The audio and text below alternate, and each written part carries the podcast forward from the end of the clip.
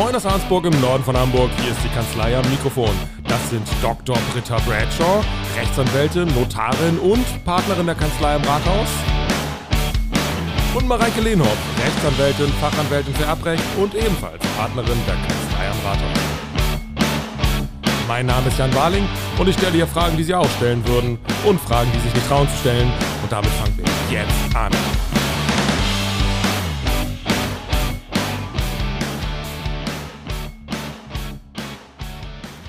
Ja, wir sind wieder hier in der Kanzlei am Mikrofon.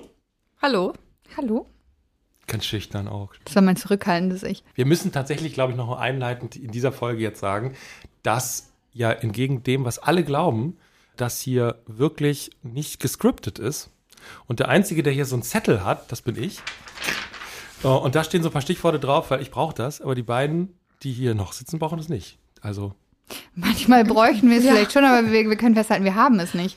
Und deswegen gucken wir mal, was jetzt passiert. In den nächsten so ungefähr halt 30 Minuten, weil auch das wissen wir ja nicht. Thema heute beginnt mit einer Schätzfrage für euch.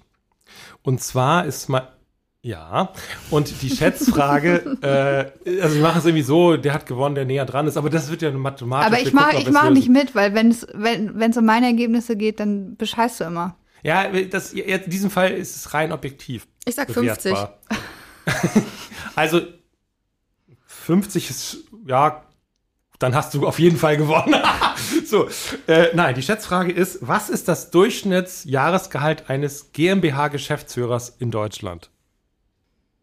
Ich Britta sag, 50 gesagt. ich sag, äh, bleibst du bei 50 Euro? Nein, nein. Dann würde ich 51 Euro. Nein. Äh, ich sage ähm, 80.000 Euro. 80.000 Euro ist geboten. 150. Ah, das ist gut. Danke dafür, weil wenn ihr näher dran gewesen wärt, hätte ich jetzt rechnen müssen. Ähm, es sind 178.000. 180 178.000 Hm. ist Euro. gut. Mhm. Ähm, so irgendwie aus dem letzten Jahr erhoben. Guck mal, wie bescheiden ich wäre. Ja, also Ich finde auch, du bist doch auch Geschäftsführer, ne? ich bin auch Geschäftsführer, genau. Ja, das, da habe ich ja meine Erkenntnisse. Also Ich dachte, Jan zieht den Schnitt so nach unten, deswegen habe ich äh, da angesetzt. Ich würde, ja.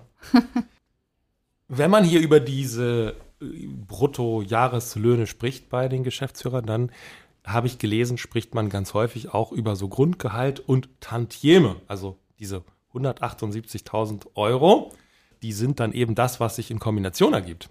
Und meine Frage ist, was ist das? Tantieme ist im Grunde sowas wie ein, wie ein Bonus, Provision, je nachdem, kannst du nennen, wie du möchtest. Also eine Sonderzahlung, die dann anfällt, wenn man sie vereinbart hat und ähm, die sich da richtet, beispielsweise nach Ertragslage des Unternehmens, nach persönlichem Einsatz des Geschäftsführers, ähm, ja, nach was auch immer. Also es ist letztendlich etwas, was zum Grundgehalt obendrauf kommt. Und was man üblicherweise in einem Geschäftsführervertrag Ja. findet. Aber das muss jetzt, müsste jetzt nicht zwingend ein Geschäftsführer sein, wo das in einem Vertrag steht. Nee, du kannst Tantiemen und Boni auch für ganz normale Mitarbeiter ähm, vereinbaren. Bei dem Geschäftsführer, der führt ja die Geschäfte des Unternehmens, ist also maßgeblich für den wirtschaftlichen Erfolg auch verantwortlich und deshalb haben die meisten Geschäftsführer Tantieme-Regelungen im Vertrag. Verstanden. Wenn man über Geschäftsführer spricht, spricht man dann eigentlich juristisch betrachtet immer von dem GmbH-Geschäftsführer oder gibt es das auch in anderen Gesellschaftsformen, Rechtsformen? Also aus meiner Sicht nur vom GmbH-Geschäftsführer tatsächlich. Also du kannst natürlich auch, wenn du eine GBR hast, kannst du einen Geschäftsführer wählen, der die Geschäfte führt. Ansonsten gibt's aber juristisch nur bei der GmbH den klassischen Geschäftsführer. Und bei einer Aktiengesellschaft wäre es dann der Vorstand, analog dazu. Ich äh, stolper da manchmal drüber, weil ich äh, ähm, viele auch äh, Kollegen so im Markt sehe, die schreiben gerne so auf ihrer Website oder so, die schreiben häufig gerne Geschäftsführer, sind dann aber eigentlich einfach so einzeln unterwegs und ähm, gar nicht als äh, GmbH oder so. Und dann finde ich das immer ein bisschen missverständlich. Ja, Jedenfalls. ist wahrscheinlich absichtlich so gewählt, damit Ja. es ein bisschen größer wirkt. Äh, wie wird man Geschäftsführer? Wie funktioniert das? Man wird äh, von den Gesellschaftern dazu bestellt. Man wird berufen als Geschäftsführer. Ist das das richtige Wort, Britta? Und dann ähm, meldet der Geschäftsführer letztendlich seine eigene Bestellung an, muss dabei eine Versicherung abgeben, dass er bestimmte Straftatbestände noch nicht erfüllt hat. Zum Beispiel, ich glaube, Sportwetten sind ein, sind ein Thema. Das ist eine relativ lange ähm, Versicherung und dann wird das zum Handelsregister angemeldet und dann bist du als Geschäftsführer, als Geschäftsführer bestellt. Okay, das heißt, ähm, Gesellschaft der Versammlung ist äh, bei denen, denen der Laden gehört. Genau, die beschließen die, das, die ne? beschließen das. Die Anmeldung selbst muss dann der Geschäftsführer oder ein Geschäftsführer dann. Ja. Ja, machen. weil er die Versicherung ja abgeben muss.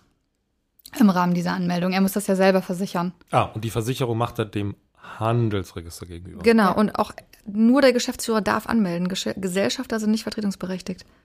Mhm. Was uns zur Frage führt, wenn er nicht mehr Geschäftsführer sein will, Mhm. dann könnte er das selber tun. Genau, also du kannst ja zum einen abberufen werden, dann muss die Gesellschaft einen neuen bestellen und der meldet dann das Ausscheiden des alten an. Ähm, wenn man jetzt selber kündigen möchte, weil man keine Lust mehr hat auf den Laden, dann äh, sollte man sehr vorsichtig sein. Man sollte sein Amt nicht sofort niederlegen, sondern man sollte das Amt niederlegen ähm, mit dem Zeitpunkt der Eintragung in das Handelsregister, weil dann stellst du nämlich sicher, dass du dich selber noch anmelden kannst und dann ausgetragen wirst. Wir haben das ganz oft, dass Mandanten kommen und äh, vorher gekündigt haben, ihren Anstellungsvertrag und wenn das so ein bisschen dubiose Gesellschaften sind, dann reagieren die Gesellschafter nicht, melden das nie zum Handelsregister an, bestellen keinen neuen. Und das ist für den Ges Geschäftsführer, der noch im Handelsregister eingetragen ist, total doof, weil der irgendwie dafür sorgen muss, dass er da rauskommt. Ne? Mhm. Aber nicht mehr vertretungsberechtigt Genau. ist, also nicht mehr kann. Kann eine Gesellschaft grundsätzlich auch keinen Geschäftsführer haben? Also Nein. wenn jetzt einer, aber wenn der Letzte das jetzt macht, was du beschreibst, Also es ist so, dass die ähm. Gesellschaft, ja genau, das hat man ja auch öfter. Die Gesellschaft darf nicht führungslos sein und es gibt bestimmte Fälle, in denen ein Notgeschäftsführer äh, bestellt wird. Das wird aber ganz, ganz eingeschränkt gemacht. Das sind dann so Interimsgeschäftsführer, die vom ähm, Gericht eingesetzt werden. Das wird ganz, ganz selten gemacht. Also bis es dazu kommt, ähm, fließt viel Wasser sozusagen, wie sagt man hier so schön, die Elbe runter. Von daher kann ich davon nur abraten. Okay, aber wenn jetzt der Fremdgeschäftsführer, der da angestellt war, der hat jetzt hingeschmissen, der hat seinen Vertrag gekündigt und der macht jetzt genau das, was du, was du gesagt hast. Der würde jetzt sich selbst anmelden. Hm, kann sein, dass das Handelsregister dem nicht Folge leistet, weil Ah. sie sagen, wo ist der neue Geschäftsführer? Ah, okay. Mhm. Dann, Hat das Handelsregister dann eine Prüfungskompetenz? Ja. und die würden sich wahrscheinlich auf, auf Basis dessen, was im Handelsregister bisher steht, dann würde stehen, hey, aber du bist alleine und gar keiner geht nicht. Also können wir das austragen. Genau, also was man machen kann, ich hatte einmal den Fall, da wirklich viel hin und her geschrieben, äh, wo die dann geprüft haben, ob das alles auch so richtig zugegangen ist mit der Niederlegung und so. Und dann haben sie dort ausnahmsweise, es gibt so ein, ähm, eine Vorschrift, wonach von Amts wegen diese Löschung erfolgen kann, wenn das Handelsregister grob unrichtig ist und dann ist das auch erfolgt. Aber das hat uns ein Jahr oder so gedauert, bis, das, Gott. bis wir das hingekriegt Ja. haben. Wir haben es eben schon gehabt, so er hat den Vertrag gekündigt. Wenn ich so einen, so einen Anstellungsarbeitsvertrag habe als Geschäftsführer, ähm, wie hängt das zusammen mit dieser Bestellung zum Geschäftsführer? Im Grunde sind das zwei unterschiedliche Sachen. Also der Geschäftsführer ist ja das Organ der Gesellschaft, der wird von der Versammlung bestellt und dann eingetragen und eigentlich bräuchte der auch gar keinen Vertrag. Der handelt aufgrund seiner Organstellung. Und korrespondierend dazu macht man aber in der Regel ähm, Geschäftsführer-Anstellungsvertrag, der so ähnlich ist wie ein Arbeitsvertrag, aber kein Arbeitsvertrag, sondern eben äh, dieses Dienstverhältnis beschreibt. Und da kannst du alles Mögliche regeln. Genau Ja. wie im Arbeitsvertrag auch. Urlaub, Vergütung. Alles Wieso, wieso machst du da in, der, in, der, in, den Worten so einen Unterschied? Was ist der Unterschied dann im Konkreten? Dass Du das meinst kein im Arbeit, dass das Arbeitsvertrag kein Arbeitsvertrag Ja, der Geschäftsführer erledigt halt die Dienste der Gesellschaft. Er übt ja selber Arbeitgeberfunktion aus, ist also kein ist? Arbeitsvertrag. Ah, okay, deswegen, Es weil er selber Arbeitgeber ist, kann er Genau, kein- es kommt aber in bestimmten Konstellationen, ähm, wer- werden diese Verhältnisse ganz speziell betrachtet. Also von den Arbeitsgerichten nochmal anders als beispielsweise ähm, von den Sozialgerichten. Es ist immer so ein bisschen unterschiedlich und es gibt teilweise dann Arbeitsgerichte, die auf bestimmte Geschäftsführerverhältnisse dann doch wiederum beispielsweise das Urlaubsrecht anwenden. Also da muss man sehr speziell von Fall zu Fall gucken, aber es ist grundsätzlich kein Arbeitsvertrag. Okay. Er ist Arbeitgeber, hast du schon gesagt. Was heißt das für seinen eigenen Schutz als irgendwie ja dann doch in Anführungsstrichen Arbeitnehmer der Ja, der- Gesellschaft? Kündigungsschutz hat er nicht. Kündigungsschutz hat er nicht, Nee. okay. Das heißt, jetzt habe ich gerade eine kreative Idee. Äh, ich könnte jemanden, also ich könnte einen Mitarbeiter, den ich zum Beispiel habe in meiner Firma, äh, zum Geschäftsführer bestellen. Super. Eine super Idee. Was Sollten wir auch drüber nachdenken, Mareike. Aber wir sind da Und, keine GmbH, ne? und äh, damit quasi, ja, aus dem Kündigungsschutz raus entwickeln, nach oben raus entwickelt quasi. Und äh, dann entsprechend kündigen. Oder spricht da was gegen? Nee, ist eine super Idee, mach das Das ist eine mal super so. Idee, genau. Vor allen Dingen den, den du sowieso loswerden möchtest, den Ja. stellst du mal als Geschäftsführer. Super Idee. Also das theoretisch würde das fun funktionieren, wenn man ganz viel beachtet, nämlich ähm, man muss natürlich diesen Arbeitsvertrag, äh, den darf man nicht einfach liegen lassen, sondern man muss mit dem was machen, nämlich den aufheben und sagen, der Geschäftsführervertrag, das ist jetzt das Einzige, was gilt, weil sonst hast du das Problem, dass wenn der Geschäftsführer seine Geschäftsführungstätigkeit beendet, dass es auf den Arbeitsvertrag zurückfällt wieder. Ah, okay. Weil ich habe ja vorher hatte ich ja dieses, diese Anstellung. Richtig, genau. Und du müsstest schon ganz schön gut verkaufen, warum du dann denjenigen, den du ja loswerden willst, jetzt plötzlich als Geschäftsführer anstellst und seinen eigenen Arbeitsvertrag aufhebst. Ne? Also wenn dir das gelingt, Respekt, glaube ich nicht. Und dann zwei Monate später kündigst. Ja, ich bin ja Zwilling. Vielleicht kann ein Zwilling das, weißt du? Dass man das einfach, dass man Deine so, andere Persönlichkeit? So, ja, dies, diese, diese andere Persönlichkeit, das schon so von langer Hand quasi Geplant, ja. hat. Mhm. Unterbewusst quasi, es ist in dir. Dann wird das quasi strategisch umgesetzt. Gäbe es so eine andere Möglichkeit irgendwie, um den irgendwie, jetzt, ich bleib einmal bei diesem abstrusen Beispiel, ich würde ihn jetzt wirklich als Geschäftsführer bestellen, kann ich den irgendwie anders einschränken, dass er mir nicht irgendwie Schwierigkeiten machen kann. Also dass ich ihn schon in diese formale Situation bringe, aber wie kann ich ihn, könnte ich ihn irgendwie einschränken, dass er mir als unliebsamer, Nur im Äh, Innenverhältnis. nur im Innenverhältnis. Das heißt, Das im heißt, du machst mit ihm einen Geschäftsführer-Anstellungsvertrag und da schreibst du rein, der Geschäftsführer darf beispielsweise keine, Keine Geschäfte über 5 Euro. ja, genau, keine Geschäfte über 5 Euro ähm, ja, und auch sonst eigentlich nichts. ja. Dann wundert man sich schon so, Mensch, vorher durfte ich 10 Euro, jetzt erst mal 5, Genau. okay. Naja, gut. ich bin immerhin Geschäftsführer. Ja, und du hast aber ja das Problem im Außenverhältnis ist dann, ist dann jede Handlung wirksam, ja? Also die Einschränkung im Innenverhältnis nutzt dir halt nicht so richtig viel. ja, aber bin ich jetzt nicht ein schlauer Fuchs, weil ich gar nicht. Ähm, Du bist wahnsinnig schlau. ja, äh, ja, passt auf. Weil ich den jetzt gar nicht zu, zu so einer Alleinvertretung berechtige. Damit könnte ich ihn ja doch einschränken, auch im Ja, aber auch. Das stimmt, Ja, das stimmt, Das ja. stimmt. Boah, hat er Ja, uns du bist voll wirklich nicht gekriegt, so, ey. nicht so doof, ne? Du musst gar nicht so doof, wie er sich anhört. Nicht schlecht. Ignoriere meine Überraschung. Ja, kannst du. Äh, ja, stimmt. Genau. Ja. Also grundsätzlich ist der Geschäftsführer von aus dem Gesetz heraus ähm, nicht einzelvertretungsberechtigt, wenn es also mehrere gibt, darf er alleine nicht handeln, aber man kann ihn als einzelvertretungsberechtigten Geschäftsführer bestellen. Was ja in der handeln. Praxis auch eigentlich Ja. der Normalfall ist. Ja. Ne? Und Du musst auch, glaube ich, bei den Beschränkungen so ein bisschen aufpassen. Also wenn du jetzt nur einen, Gesell einen Geschäftsführer hast, den kannst du zum Beispiel jetzt nicht an Prokuristen oder so kümmern, weil der muss immer, also es muss ein Organ allein vertretungsberechtigt sein. Also du musst dann auf jeden Fall auch Geschäftsführer sein. Ja, du bist Ja. dann allein vertretungsberechtigt, aber er darf nur mit dir zusammen. Das würde funktionieren. Das machen Ja. tatsächlich auch einige Unternehmen, ähm, wenn sie jetzt neue Mitarbeiter einstellen, die Geschäftsführer werden, einfach um zu gucken, ne, wie die so sind. Die kriegen dann erstmal keine Alleinvertretungsberechtigung. Naja, wenn ich jetzt, ähm, ich bin jetzt einzelvertretungsberechtigter Geschäftsführer und der zweite, eben mein Unliebsamer, der kommt dazu, aber nur in gemeinsamer Vertretung mit mir. Dann ändert sich für mich ja erstmal gar nichts. Und für ihn aber wird es doch eine Situation geben, wo es faktisch keine Anwendung gibt für diese Vertretungsmacht, ne? Ja, Und da wären wir wieder bei dem Punkt schlauer Fuchs. So könnte ich es machen, oder? Ja, absolut. Absolut. Kommt total auf vor in der Praxis. ja, vielleicht solltet ihr mal dahingehend beraten.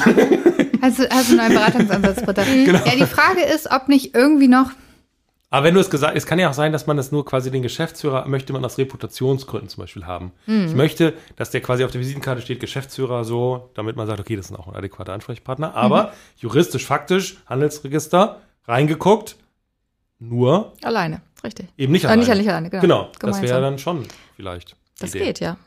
Ist halt eine schlechte Idee, weil der kann halt sonst gar nichts machen alleine. Für ihn ist es schlecht, aber für mich ist es Ja. gut. Gut. Aber ich frage mich, ob nicht aus dem ehemals bestehenden Arbeitsverhältnis, wenn der nachweisen könnte, dass er getäuscht worden ist, ob er nicht vielleicht sogar die Aufhebung des ursprünglichen Arbeitsvertrages anfechten könnte. Bestimmt. So, und dann kommst du nämlich nicht mehr weiter mit deiner Staunidee. Ah, weil das ist die, die Geschichte, was Britta gesagt hat. Das ist ja, es gibt ja das normale Arbeitsverhältnis, das wird irgendwie ja ersetzt, aber wird eben auch nicht so richtig ersetzt durch die Geschäftsführertätigkeit. Naja, zumal du ihn ja letztendlich bewusst darüber getäuscht hast. Du bist ja diesen neuen Arbeitsvertrag, diesen Geschäftsführeranstellungsvertrag, bist du ja nur eingegangen, um ihn kündigen zu können. Deswegen könnte ich mir schon vorstellen, dass das nicht, also dass das gut klingt, aber wenn das in der Praxis funktionieren würde, glaube ich, hätte schon jemand das als Masche entwickelt. Na, Das klappt weiß. doch nicht. Das klappt doch nicht. Letztendlich ist es doch so, immer wenn wir irgendwas umgehen wollen, ja, dann scheitert das doch, das ist doch klar. Was? Jedenfalls im Arbeitsrecht, das kann ich dir mal sagen. Ja, guck, das ist, arbeitsrechtlich scheitert das, vergiss es. ja. Spätestens, spätestens vom BGH, da würde man dann nämlich sagen, oh, der arme Mann, das geht doch nicht. Ja, jetzt muss man wissen, dass im Arbeitsrecht das BAG die letzte Instanz ist. Aber das würde das bestimmt auch sagen. Jetzt weiß man halt nicht, wenn man eigentlich Reiserecht macht. Ja, stimmt, das stimmt. So, also da wären wir ja schon mal so ein bisschen im Thema, was mich auch noch beschäftigt, weil ich irgendwie gehört habe, Sozialversicherung spielt bei Geschäftsführern irgendwie eine Rolle. Das ist so ein bisschen tricky. Er ist ja Arbeitgeber, haben wir festgehalten, erstmal der Geschäftsführer. Er ist in dem Sinne, ist er dann ein Selbstständiger, kann man das so Nein. sagen? Nein, kann man nicht Der so sagen. Geschäftsführer in der Person ist nicht selbstständig, nur gekoppelt mit äh, einer Funktion als Gesellschafter auch. Okay. Also als Gesellschafter, Geschäftsführer kannst du selbstständig sein, als selbstständig eingeordnet werden, aber nicht automatisch, sondern es kommt darauf an, wie viele Anteile du hast und ob du, ähm, ja, es gibt so einen schönen Begriff, die Geschicke der Gesellschaft beeinflussen kannst. Also wenn du sagen kannst, wo es lang geht, dann bist du, äh, bist du als selbstständig eingestuft mit der Folge, du bist sozialversicherungsfrei. Wenn du dich abstimmen musst, wenn du überstimmt werden kannst, dann ähm, bist du sozialversicherungspflichtig. Und das ist halt ganz wichtig und das kommt in der Praxis, das ist ein großes Problem. Es kommt nicht darauf an, wie das tatsächlich gelebt wird. Ja, also wenn man sagt, ja klar, ich bin zwar nicht Alleingesellschafter, aber ich muss mich nicht abstimmen, weil die Gesellschaft gehört eigentlich mir und ich mache das alles, sondern es kommt auf die reine Papierlage an. Das heißt, wenn die Papierlage nicht hergibt, dass du Beschlüsse einseitig durchsetzen kannst, wenn du es willst, dann bist du nicht ähm, sozialversicherungsfrei. Das heißt, das erste Blick würde sich, weil du sagst Papierlage, der erste Blick würde sich dann auf die Gesellschafterliste quasi konzentrieren. Man guckt, Das wollte, das wollte ich gerade ergänzen. Ich glaube, das müssen wir noch einmal ergänzen. Das Mhm. geht nur um den, den Geschäftsführer, der auch Gesellschafter ist. Ja, ne? genau. Der Geschäftsführer, der angestellt ist, aber nicht Gesellschafter ist, der ist, denke ich, immer sozialversicherungspflichtig. Ja, genau. Weil er einfach ganz normal angestellt Ja. ist. also er ist zwar Arbeitgeber, aber er ist trotzdem sozialversicherungspflichtig, weil er doch in Also so nochmal ganz kurz. Er ist nicht. Arbeitgeber, sondern er nimmt Arbeitgeberfunktionen wahr für die Gesellschaft. Arbeitgeber ist die Gesellschaft. Gut, ja. Hm? Okay. Haare spalten hier. Ja, aber das scheint mir doch irgendwie wichtig zu sein, weil sonst entsteht ja ein falscher Eindruck. Man schließt ja als Mitarbeiter dort nicht mit ihm Nee, genau. ein Arbeitsverhältnis. Das wäre Ja. auch Quatsch. Aber jetzt habe ich die Situation, also quasi Geschäftsführer ist auch Gesellschafter dieser GmbH. Genau. Und dann kommt es darauf an, zu wie viel Prozent wahrscheinlich erstmal in erster Linie, oder? Genau. Wie viel Prozent der Anteile hat man? Wenn man unter 50 hat, ist man im Grunde automatisch sozialversicherungspflichtig. Es sei denn, man hat eine Regelung im Gesellschaftsvertrag, wo drin steht, obwohl ich nur weniger als 50 Prozent habe, äh, darf ich meine einseitigen Beschlüsse und Wünsche immer durchsetzen. So eine ganz offene Klausel, dann würde das Ja. gehen. Ähm, bei 50-50 ist es so ein bisschen, die Rechtsprechung ist ein bisschen unterschiedlich, von daher ist das nicht so ganz klar und es ist ein ziemlich schwieriges Thema. Kommt es sehr darauf an, was es sonst noch für Verträge gibt. Was sagt zum Beispiel der Geschäftsführer Anstellungsvertrag? Wenn ich, kann ich viele Fehler machen. Wenn ich mir einfach so ein Muster nehme aus dem Internet und da steht drin, ich arbeite jeden Tag acht Stunden und habe 30 Tage Urlaub und muss meine Tätigkeit vor Ort ausführen, dann spricht das dafür, dass du beschäftigt bist. Das heißt, wenn man sozialversicherungsfrei sein möchte, dann müsste das eher so sein, dass man sich die Zeit einteilen kann, keinerlei Weisung unterliegt hinsichtlich Arbeitszeit, Arbeitsort und so weiter. Das heißt, spannend ist diese Konstellation 50-50. Es haben zum Beispiel zwei, zwei Gründer einer GmbH, die das zu gleichen Teilen machen.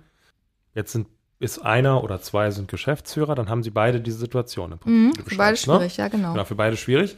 Die können ja alleine quasi nichts entscheiden auf Gesellschafterebene Genau. wahrscheinlich erstmal, weil sie eben nur 50, aber nicht 50 plus 1 haben. Okay.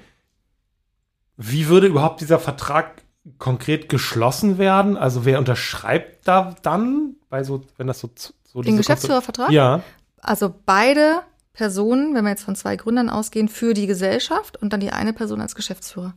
Das heißt, der Vertrag hätte dann drei Unterschriften. Ja, also man muss jetzt nicht zweimal Man muss nicht man muss aber- doppelt aber von der- unterschreiben, aber von der, vom Gedanken her. Vom ja. Gedanken her, Mhm. okay. Und die ganze Sache wird, wird dann klarer eigentlich, wenn es drei Gründer wären zum Beispiel, die jetzt jeweils 33,3 Periode Prozent Mhm. hätten. Weil dann wären die auf jeden Fall alle in der Situation, dass sie sozialversicherungspflichtig sind? Richtig, aber 33,3 Periode geht schon mal nicht, weil du brauchst am Ende ja 100 Prozent der Gesellschaft. Das heißt, einer muss ein Prozent mehr haben als die anderen, damit es rechnerisch Das hilft ihm aber auch nichts, ne, für die Sozialversicherung? Nein. Okay. Ist das ein bisschen anders, wenn man zwar jetzt weniger Prozent hat, aber im Gesellschaftsvertrag ähm, eine, eine lange Liste ist von Dingen, die so eine Sperrminorität quasi irgendwie. Ja, da kann man gestalterisch viel machen. Das gucken wir uns dann im Einzelfall Mhm. an. Und was wir auf jeden Fall empfehlen, ist, dass wenn das ein Thema ist, dass man ähm, ein Statusfeststellungsverfahren beantragt bei der Sozialversicherung. Da gibt es dann tausend Formulare, die füllen wir mit den Mandanten gemeinsam aus. Und dann guckt man, was die Sozialversicherung sagt. Weil doof ist, wenn das eben drei, vier Jahre später auftaucht und du hast die Gehälter ja genannt, ähm, da muss ordentlich nachgezahlt werden. Das ist unschön. Ich glaube, bis zu drei Jahre durch den Arbeitgeber und die Frist für den, also für die Arbeitgeberabgaben und für den Beschäftigten selbst ist die Frist ein bisschen kürzer, aber Vier schon- Monate. Ja. Ja, kommt was zusammen wahrscheinlich, so oder so. Ja. Das heißt, ähm, ihr würdet quasi als ersten Tipp geben, man, man sollte bei Vertragsgestaltung schon quasi auf der Hut sein. Genau, da Weil muss man da- sich Gedanken da drüber machen, was man falsche möchte. Signale im Richtig. Prinzip setzt. Weil es oder gibt ja auch. Mandanten, die sagen, ich möchte sozialversicherungspflichtig sein, damit ich wieder in die gesetzliche Krankenversicherung kann beispielsweise. Also das ist ähm, ganz oft der Wunsch, dass Gesellschaftsverhältnisse natürlich nicht, um etwas zu umgehen, ja, sondern geändert werden. Umgehen geht ja auch nicht. Nee, genau. gesagt, ne? Um dann hinterher wieder irgendwie sozialversicherungspflichtig zu sein. Hat, kann ja auch Vorteile haben. Das muss man sich also vorab, vor Gründung, darüber muss man sich Gedanken machen. Ja, verstanden. Und jetzt habe ich meine Frage tatsächlich vergessen. Die war aber sehr wichtig. Und bestimmt schlau. Das glaube ich. Ähm, ist das so, dass ein Geschäftsführer, dass der immer irgendwie ein Gehalt bekommen muss? Oder kann man, weil ich hier so ein bisschen jetzt so, so Gründer, ne, zwei Gründer, drei Gründer, kann man auch ähm, sowas starten, so eine Geschäftsführertätigkeit als Gesellschaft der Geschäftsführer ohne Gehalt? ich meine ja. Hm, kannst du auch. Kommt immer auch da wieder so ein bisschen drauf an. Wenn du, hin, wenn du Fremdgeschäftsführer bist und das ist deine einzige Tätigkeit, dann bist du ja sozialversicherungspflichtig beschäftigt. Wenn du vor das Arbeitsgericht ziehst, könnte es sein, dass das Arbeitsgericht in diesem, auf diesen Blick bezogen dich als Arbeitnehmer oder Arbeitnehmer ähnlich einstuft und dir ein Gehalt zuführt. Okay. Das heißt, wenn ich bei dem, dem Dreierteam bleibe, also wissen nicht 33,3 Periode, wir bleiben bei diesem Dreierteam, da bin ich auf jeden Fall ja sozialversicherungspflichtig. Da würde ich jetzt aber kein Gehalt bekommen als Geschäftsführer und später mir denken, das finde ich voll gemein. Eigentlich habe ich so viel gemacht und die anderen beiden haben nichts gemacht. Ich will aber eigentlich das jetzt durchsetzen, dass ich ein sozialversicherungspflichtiges Arbeitsverhältnis hatte, wo ich gearbeitet habe und eigentlich müsste ich auch ein Gehalt kriegen. Kann ich das dann geltend machen? Ja, das würde ich wahrscheinlich tatsächlich nicht vom Arbeitsgericht machen, sondern es wäre dann was auf Gesellschafterebene. Du hast ja bei so einer Gesellschaft ganz viele verschiedene Ebenen, die du irgendwie angehen Mhm. kannst. Und da würdest du dich ja quasi selber verklagen, auch als Arbeitgeber. Und das glaube ich, da ist das Arbeitsgericht nicht zuständig. Aber, im, aber im, also ich im, als, als Geschäftsführer im Verhältnis zu meiner Gesellschaft oder der Gesellschaft, äh, zu der ich gehöre, ähm, könnte schon vortragen, ja, also für umsonst habe ich das nicht gemacht. Theoretisch. Könntest du, aber warum machst du es nicht vorher? Regelst du es vorher? Das würde man dem sicherlich entgegenhalten, Ja. ne? weil du bist ja tätig, also du bist ja Unternehmer an der Stelle und da wird man dir natürlich auch eine gewisse Verantwortung für dich selbst zusprechen müssen und hinterher dann zu sagen, naja, ich habe das, also ich habe das ja nicht umsonst gemacht, wir haben das noch nicht geregelt, finde ich, finde ich schwierig, zumal es sich ja auch, du hast es ja gerade selbst gesagt, in der Gründungsphase logisch erschließen lässt. Ne? Vielleicht hat man zum Beispiel Stammkapital noch gar nicht genug, ein, also nicht ausreichend eingezahlt und muss irgendwie da erstmal nach äh, das Geld liegen lassen etc. Es kann ja Gründe geben dafür, dass man sagt, wir nehmen erstmal kein Gehalt, um hier irgendwie an den Start zu gehen und dann reden wir in einem halben Jahr nochmal drüber oder so. Ich glaube, dass du für die Zukunft dann einen Anspruch schaffen kannst, rückwirkend halte ich es für schwierig. Mhm, sehe ich auch so. Mhm. Ja, okay. Wenn man jetzt ähm, auch so eine Konstellation hat, äh, Gründung, und man will das, will das Gehalt abhängig machen von vielleicht auch entsprechenden Ergebnissen, die diese Gesellschaft dann ähm, erreicht, möglicherweise hoffentlich. Ähm, ist da, würde man das dann über so eine Tantiem-Vereinbarung machen oder gibt es da noch irgend, gibt's da irgendwelche Hürden, wenn man sagt, diese Unsicherheit quasi, da komme ich gerade so ein bisschen her, ich weiß so gar nicht so richtig, kann die Gesellschaft das wuppen? Wäre das dann so ein Weg auch für eine Tantiem-Lösung? ja. Ich glaube, es gibt ja auch ganz häufig so Ja. Zielvereinbarungen und so, das hatte Britta ja eingangs Mhm. auch schon gesagt, Das macht ja auch bei Geschäftsführern total Sinn, weil die ja letztendlich für die Geschicke der Gesellschaft auch verantwortlich sind und die dann in gewisse, gewisser Weise darüber zu motivieren, ist sicherlich auch schlau. Ja. Und da hattest du gesagt, da hat man auch große Gestaltungsmöglichkeiten, ja. woran, woran man es abhängig macht. Genau. Ähm, Umsatz, Gewinn, aber auch andere Kennzahlen, alles Mögliche letztlich. Mhm. Ähm, kann Hängt man auch ein bisschen von der Branche ab, wie man das aufziehen will. Ja. Ist das ähm, so das Thema, wo man am meisten bei so einem Geschäftsführervertrag eigentlich so dran hängt? Oder was sind so andere Punkte, die so die wesentlich in der Ausarbeitung oder in der Verhandlung von so einem Geschäftsführervertrag sind? Also beim Fremdgeschäftsführer ähm, ist natürlich immer ein Thema, das findet aber im Vertrag nicht wirklich Niederschlag, aber die ähm, Geschäftsführer fragen natürlich schon sehr viel nach Haftung auch. Ne? Wofür, bin mhm. ich, wofür bin ich eigentlich verantwortlich? Und ähm, wenn man sich das anguckt, ist das gar nicht so wenig, wobei man da immer unterscheiden muss im Außenverhältnis und im Innenverhältnis. Ne? Ähm, ganz wichtig, ich glaube, es ist auch ein ganz bekanntes Thema. Geschäftsführer muss ähm, Insolvenzantrag stellen, wenn sich Insolvenzgründe abzeichnen, ne? drohende Zahlungsunfähigkeit, aber auch beispielsweise schon bilanzielle Überschuldung. Das sind alles so Themen, da muss der Geschäftsführer aufpassen. Ähm, aber auch für die Abführung von Sozialversicherungsbeiträgen, diese Arbeitgeberfunktion, Geldwäscherichtlinien. Also der hat einen ziemlich hohen Aufgabenkreis. Und da muss man immer schauen, von wem wird er im Anspruch genommen, kann er im Außenverhältnis in Anspruch genommen werden oder vielleicht von der Gesellschaft direkt. Und das ist nicht so ganz ohne. Da müssen wir natürlich auch im Vorwege beraten, was sind eigentlich die Risiken. Ja. Und diese Pflichten trifft den einzelnen Geschäftsführer ja. auch oder die Geschäftsführung insgesamt? Dass er sagt, Mensch, also, ja gut, also um die Zahlen wollte ich mich gar nicht kümmern, das wollte ja der Kollege machen. Ich wusste ja gar nicht von Nee, das trifft den, jeden Geschäftsführer. Und das ist auch quasi nicht irgendwie nee. änderbar, mhm. irgendwie vertraglich regelbar, dass man da rauskommt aus der, mhm. Der Nummer. Du kannst natürlich intern sagen, du bist für Finanzen zuständig und ich für den Vertrieb, aber ähm, das wird ein Insolvenzverwalter herzlich wenig interessieren. okay. Und zumal ja auch, Britta, korrigiere mich, wenn ich da falsch liege, der, Ge der Geschäftsführer bei bestimmten Handlungen, insbesondere wenn er zum Beispiel den Insolvenzantrag nicht stellt, ja auch möglicherweise die äh, Haftungsbeschränkung gefährdet, ne? Mhm die Haftungsbeschränkung der, der GmbH, die ja eigentlich nur mit ihrem Stammkapital haftet oder mit ihrem Gesellschaftsvermögen. Wenn aber der Insolvenzvertrag nicht richtig gestellt wird und es zur Geschäftsführerhaftung kommt, dann wird eben umfassend gehaftet. Das möchte man ja auch nicht. Das heißt, würde dann erstmal die Gesellschafter treffen mhm. und die steigen dann dem Geschäftsführer quasi aufs Dach und sagen. Genau. Ja? ja? Kann passieren, ja. Mhm. Mhm. Okay. Umso Was? wichtiger, dass du nicht irgendeinen Quatsch-Geschäftsführer bestellst, um das genau aufzugreifen an ja, der Stelle. Genau. Ihr wollt das einfach nicht auf euch sitzen lassen, dass ich so eine gute Idee hatte, ne? Mhm. So war es, ne? Doch, wir haben das doch auch schon umfassend anerkannt, aber wir wollen dir auch aufzeichnen, dass sie vielleicht Schwächen hat. Ja. Das ist ja unser Job. Ja. Wenn jetzt der Geschäftsführer diese Pflicht der Insolvenz zumindest im Blick hat und du hast, glaube ich, Sozialversicherung, Abgabe von Sozialversicherungsbeiträgen hast du eben, glaube ich, mhm. auch schon genannt.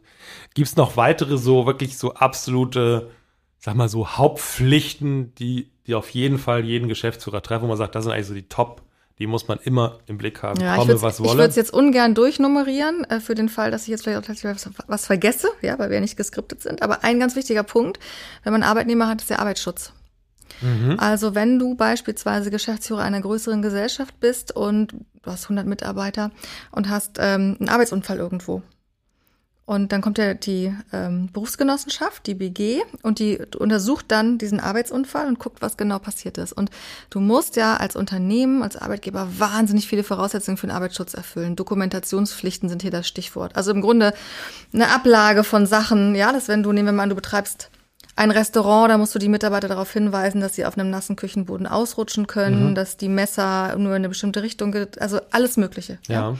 Ähm, wenn du diese Dokumentation nicht nachweisen kannst und es passiert ein Fall mit einer Körperverletzung beispielsweise, kannst du ein richtiges Problem kriegen. Also ah, es geht okay. dann schon in die strafrechtliche Verantwortlichkeit, ähm, ne, Versicherungsschutz und so weiter. Das heißt so auch aus deiner Praxiserfahrung würdest du sagen, Arbeitsschutz muss Chefsache sein quasi? Ja, auf jeden Fall muss ähm, das so weit ähm, in Ordnung sein, dass der Chef jederzeit weiß, wo ist das und ist es abschließend dokumentiert. Mhm.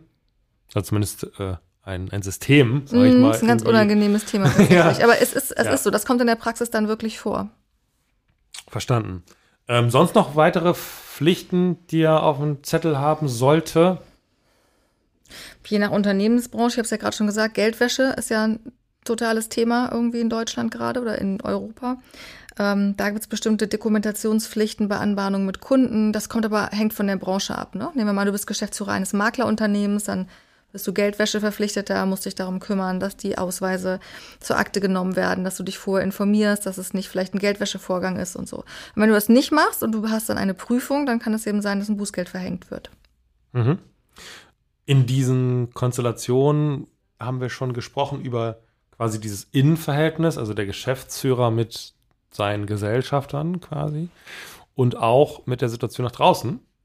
Und gibt es Situationen, wo auch jemand von draußen wirklich den Geschäftsführer von so einer GmbH wirklich selber an Haken nehmen kann und am Schlawittchen packt und sagt, ich, also da ist, ist ein Schaden entstanden, ähm, den möchte ich eigentlich von dir persönlich quasi mhm. zum Beispiel ersetzt wissen. Gibt es? Ich hatte zum Beispiel einen Fall, oh, das, das, hätte ich mir ja vorher vorbereiten müssen. Es, gibt, es, gab wirklich, es gab wirklich ähm, einen, wo der Geschäftsführer irgendwelche Baustoffe bestellt hat, obwohl sich schon abzeichnete, dass vielleicht die Liquidität nicht ausreicht. Und da war er dann selber dran. Aber ich krieg's leider nicht mehr so richtig zusammen, diesen Fall. Aber gibt es auf jeden Fall. Das heißt, äh, weil in der Situation, würde erstmal die Frage ja sein, quasi der Geschäftsführer hat irgendwas gemacht, also mm, irgendeine genau. geschäftliche Handlung, wir würden erstmal die Gesellschafter sagen, möglicherweise, hey, du durftest das nicht, weil du durftest ja nur 5 Euro Bestellung aufgeben. Mhm. das waren mehr als 5 Euro. Dann wäre da ja eine das Haftung interessiert gegenüber, aber den, das Außenverhältnis ja nicht. Genau, da wäre erstmal eine Haftung mhm. für, den, für, den, für die Gesellschafter. Aber jetzt will quasi dieser Lieferant will in deinem Fall wahrscheinlich genau, Geld war, haben. Ja, ne? genau. Okay, und der würde dann vielleicht versuchen, Mensch, die, die GmbH kann ich nichts mehr holen. Mhm.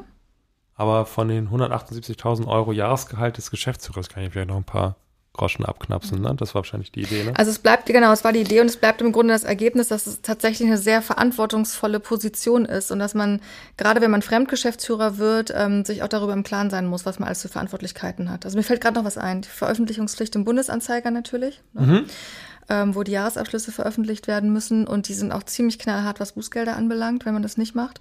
Und natürlich die Abführung von Steuern, ne? So, ja. Finanzamt. Ja. Wie ist es generell so bei riskanten Geschäften, die ein Geschäftsführer macht? Also muss er sich da fürchten? Also ich sag mal, in so in meiner Welt gehört zum Unternehmer auch immer ein bisschen Risikobereitschaft. Wenn man jetzt einfach sagt, Mensch, im Nachhinein sieht man, das war ein doofes Geschäft, sag ich mal. Ja, wir haben irre drauf bezahlt oder so. Sind das Situationen, wo man dann den Geschäftsführer schon irgendwie ähm, in Haftung nehmen kann? Oder sagt man, nee, das müssen wir als, halt auch als einfach... Als externer oder als interner? Als Eigentlich sowohl als auch. Also, weil da können ja sogar die Gesellschafter schon sagen, Mensch, also das war im Nachhinein ist man immer schlauer, ne? Mhm. so eine Konstruktion, wo man nachher sagt, ja, also. Ich würde sagen, das kannst du pauschal nicht beantworten, das ist eine Frage des Maßstabs. Also du hattest ja gerade das Beispiel von Britta, wo der Ge Geschäftsführer eigentlich hätte sehen müssen oder gesehen hat, die liquiden Mittel reichen nicht, ja, ich hätte vielleicht schon einen Insolvenzantrag stellen müssen und er ist trotzdem Geschäft eingegangen. Ja. Das ist ja strafrechtlich relevant und dann kann ebenfalls auch zivilrechtlich was daraus folgen, eben die persönliche Haftung des Geschäftsführers. Wenn der sich jetzt aber also ich würde sagen, wenn der Geschäftsführer dieses Geschäft eingeht und dabei denkt, das ist eine gute Idee, und zwar wirklich denkt, ja. das ist eine gute Idee, ja, und es stellt sich hinterher raus, es war eben keine gute Idee, dann, dann wird man ihm da auch schwer was können. Vielleicht kannst du den äh, Geschäftsführeranstellungsvertrag kündigen und mhm. ihm irgendwie die, die ähm, Stellung entziehen, aber im, Hinsicht, im Hinblick auf eine Haftung halte ich es für schwierig. Ja, der Maßstab ist ordnungsgemäße Geschäftsführung und ja. das ist natürlich dehnbar mhm. in jede Richtung. Ne? Würde man vielleicht als Geschäftsführer argumentieren, Risiko gehört auch zu ordnungsgemäß noch. Mhm. So, dass man nicht ja, weiß, was aus dem Geschäft wird oder so und wie, ob ja. das lukrativ wird oder wie lukrativ oder vielleicht auch gar nicht lukrativ. Ja, vielleicht sollte jetzt der Geschäftsführer nicht in äh, Sommerurlaub in der Arktis investieren oder so, ne? dass da irgendwie ein Hotelkomplex entsteht am Badestrand. Das wäre vielleicht wirklich so, dass man auch sagen dürfte, objektiv ist das eine dämliche Idee. Aber das muss, müssen, finde ich, schon extreme Fälle sein. Mhm. Mhm. Weil der okay. Geschäftsführer braucht ja weitgehenden Handlungsspielraum, sonst äh, funktioniert es ja nicht. Vielleicht noch einmal ähm, der Geschäftsführer abgegrenzt zum Prokuristen. Das ist ja auch immer noch so eine Option, dass man jemanden zum Prokuristen macht. Was unterscheidet die, äh, knapp gesagt, von ihrer Rolle? Ja, der Prokurist ist umfassend bevollmächtigt. Ja, darf allerdings auch per Gesetz bestimmte Dinge nicht. Also zum Beispiel darf er keine Grundstücke belasten oder verkaufen. Ist also nicht so umfassend handlungsbefugt wie der Geschäftsführer und ist eben nur bevollmächtigt da. Also Brett hatte das ja gesagt, der Geschäftsführer ist sozusagen das Organ der GmbH und der äh, Prokurist ist eben ein rechtsgeschäftlich bestellter Bevollmächtigter. Also sie haben völlig unterschiedliche Stellungen im Grunde genommen, wobei der Prokurist auch häufig ähm, beauftragt wird, bestimmte Dinge mitzuentscheiden ganz oft dann, aber würde ich sagen, ähm, zusammen mit einem Geschäftsführer, ne? Mhm. Nicht so häufig allein vertretungsberechtigt. Aber auch vorstellbar, ne? Ja. Und eigentlich eine günstige Situation, wenn ich das so höre, weil er kann halt quasi alles machen, hat die Macht, aber hat eigentlich erstmal wenig Pflichten. Ist gar keine von diesen Naja, doch, die ergeben sich natürlich aus seinem Anstellungsvertrag. Ne? Genau, aber die, die, die all, allen bösen Pflichten, die du aufgezählt hast. Die hat er alle nicht, nein. Ja. Bei so Geschäftsführerverträgen ist das äh, ist immer noch eine Firmenwagenregelung, ist das immer noch so ganz klischee gefragt. Ja. Ist das immer noch so ein großes Ja. Ding? Ja. Steht das immer da drin und Ja. ist immer, ja. Mhm. Das führt mich dann zum Schluss und zu, zu, zum Ende wie zum Anfang mit einer weiteren Schätzfrage. Oh, ganz gespannte Blicke. Wir wollen noch mal fragen, wer hat wohl die erste Schätzfrage richtig beantwortet? Das war ja nicht Das war Mareike, ich. Ne? Es Äh, wäre also- komisch gewesen, genau. wenn du der, derjenige bist, der entscheidet. Im Zweifel stand auf deinem Zettel 85.000 und du hast dann einfach 178 draus gemacht, damit ich nicht gewinne. Mareike kann einfach nicht verlieren, ne? Nee, ich kenne einfach Jan und Mhm. seine drei anderen Persönlichkeiten. Recherchier mal nach. Ja, Besser ist. mach ich. Aber du hast jetzt noch mal eine neue Chance. Und die abschließende Schätzfrage ist, was ist das beliebteste Dienstfahrzeug unter GmbH-Geschäftsführern? Meinst du jetzt äh, Kategorie Fünfer wie, BMW als Limousine. Also du meinst tatsächlich einen, Das- einen konkreten Ein PKW. konkretes Modell. BMW als Limousine. ich nehme den SUV, ich nehme den Audi Q7. Also wir haben, okay. Ist beides falsch. Ja, und wie, wie, also an welcher Stelle ist das jetzt eigentlich eine Schätzfrage? Weil bei Schätzfragen ist es doch so, der, der am dichtesten dran ist, gewinnt. Ja. Und da ist es jetzt 2 zu 0. Ja, ist klar. Unterliegt ja auch deiner Wertung, ne? Jetzt zwei, und zwar äh, aus dem Grund, also das beliebteste Fahrzeug ist äh, tatsächlich eine Limousine der Fünferklasse, BMW nicht, sondern Audi. Der Audi war mir A6 so klar, ist, das, ja. Ist das beliebteste Der Audi Fahrzeug. A6 als Limousine. Ist, ist so, jedenfalls habe ich es gelesen. Den, äh, also wie oft sieht man denn auf der Straße den Audi A6 als Limousine? Aber das ist noch wieder eine Mareike, andere du hast verloren. Ja, genau. Also, Sieh's einfach mal ein. genau, also ja. das wird jetzt auch alles nicht mehr besser. Ja, also, ich mache auch einfach nicht mehr mit in Zukunft bei deinen blöden Fragen, ehrlich. einfach mal ins Coaching gehen. Da, um, um was jetzt zu tun? Oder wir spielen mal regelmäßig Mensch, ärger dich nicht. Vielleicht hilft das. Ich kann eigentlich voll gut verlieren, aber nicht, wenn ich das Gefühl habe, ich werde beschissen dabei. ja, aber das ist genau, das und ist das, das und dass das der persönlichen Wertung einer bestimmten Person unterliegt, wer hier gewinnt oder nicht. Ich finde, das war sehr objektiv. Also das war. Natürlich. Du bist immer objektiv, Jan. Ich, ich weiß, ich habe ja schon den Ruf, ich kann nicht verlieren, belassen wir es dabei. Du hast eine neue Chance. Das äh, macht dich auch als möchte ich Anwältin nicht. so gut. Möchte ich auch nicht. Du kriegst eine neue Chance, aber nicht in der nächsten Folge. Das ein ist so gönnerhaft, Jan. Ja, Ich möchte keine neue Mach das Chance. mal Machen wir. am besten mal im Erbrecht, eine Schätzfrage. Und dann sagst du mir vorher das falsche Ergebnis und ich sag dann was Falsches. ja. Oh, ihr macht's auch nicht besser, ne? So, ich bin jetzt raus. Tschüss. Vielen Dank, dass Sie bei uns waren. Und sollten Sie eine Frage haben, die ich Britta und Mareike doch nicht gestellt habe, schreiben Sie mir an fragen.kanzleiamikrofon.de. Um keine Folge zu verpassen, abonnieren Sie unseren Podcast. Bis zum nächsten Mal. Tschüss und bleiben Sie neugierig.